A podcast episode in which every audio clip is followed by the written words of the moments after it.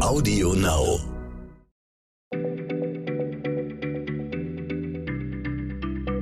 Schneller Schlau, der tägliche Podcast von PM. Hallo und herzlich willkommen zu einer neuen Folge von Schneller Schlau, dem täglichen Podcast von PM. Mein Name ist Simone Türnau, ich bin Bildredakteurin bei PM und sitze hier mit unserem Textchef Stefan Graf. Lieber Stefan, folgende Frage habe ich heute an dich.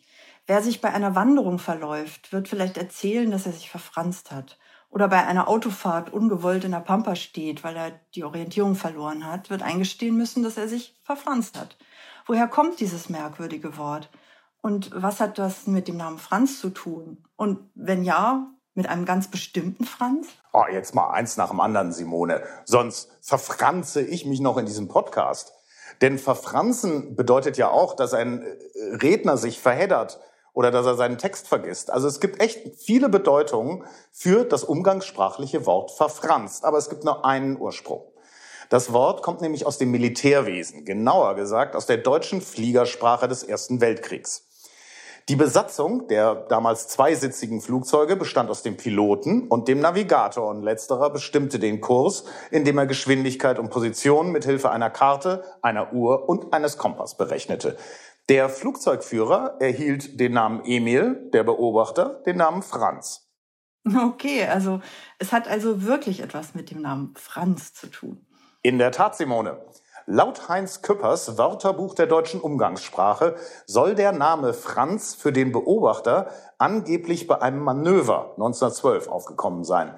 Da war nämlich Kaiser Wilhelm zugegen und der wollte vom Piloten wissen, wie denn der Navigator heiße. Und die knappe Antwort Franz war ein Spitzname und bezog sich vermutlich auf den damals geläufigen Rufnamen für männliche Dienstboten.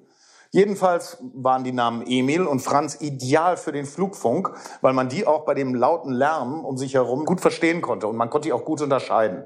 Und so wurde aus den jeweiligen Militärs mit unterschiedlichen Namen einfach immer Emil und Franz, je nachdem, welche Funktion sie hatten. Stimmten die Kursangaben von Franz nicht, verflog sich Emil und hatte sich verfranst. Das hätte ich wirklich nicht gedacht. Aber es gibt bestimmt noch viel mehr Ausdrücke, die aus dem Militärbereich stammen, oder? Ja, da gibt's wirklich viele, Simone. Also ein, ein sehr berühmtes ist Spießrutenlauf.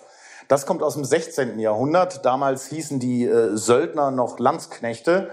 Und wenn die sich unehrenhaft verhielten oder eine schwere Straftat begingen, drohte ihnen bei Verurteilung das Recht der langen Spieße. Diese Männer mussten dann eine Gasse von Spießträgern durchschreiten, die mit ihren spitzen Waffen zustießen die haben so die Schandtat bestraft und, und die Ehre des Regiments wiederhergestellt, aber für den Verurteilten war das natürlich ein Todesurteil. Puh, aber also diese Strafe kann sich doch nicht lange gehalten haben, oder? Man brachte ja die eigenen Leute um. Das hat ja auch nicht nur Vorteile. Ja, äh, sollte man wirklich denken, aber nee, also in den Armeen des 17. und 18. Jahrhunderts war das immer noch fester Bestandteil. Das hieß damals dann nicht mehr Spießrutenlauf, sondern Gassenlauf. Ja, da musste also auch der Verurteilte musste durch so eine Gasse rennen. Da standen dann Hunderte von Soldaten und die haben dann so mit so Haselstöcken auf den eingeschlagen irgendwie, auf den entblößten Rücken eingeschlagen. Und damit er nicht zu schnell lief, schritt auch noch ein Unteroffizier vor ihm und drückte ihm immer so eine Säbelspitze auf die Brust. Und auch damals sind die meisten Männer bei dieser Prozedur gestorben. Also erst im 19. Jahrhundert wurde diese Strafe in Preußen abgeschafft und nur der Begriff ist geblieben. Heute meint er ja eine Situation, in der jemand in der Öffentlichkeit Hohn und Spott erdulden muss oder gar Übergriffen ausgesetzt wird. Heute würden viele da Shitstorm zu sagen. Ich als Textchef mag natürlich die deutschen Ausdrücke lieber, auch wenn dieser zugegeben echt einen grausamen Hintergrund hat. Ja, und also die Vorstellung, dass einem Scheiße um die Ohren fliegt in einem Sturm, ist natürlich auch nicht so besonders schön.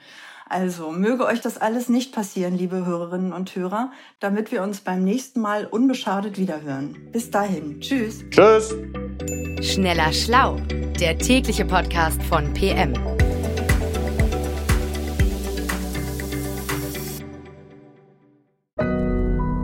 Audio Now.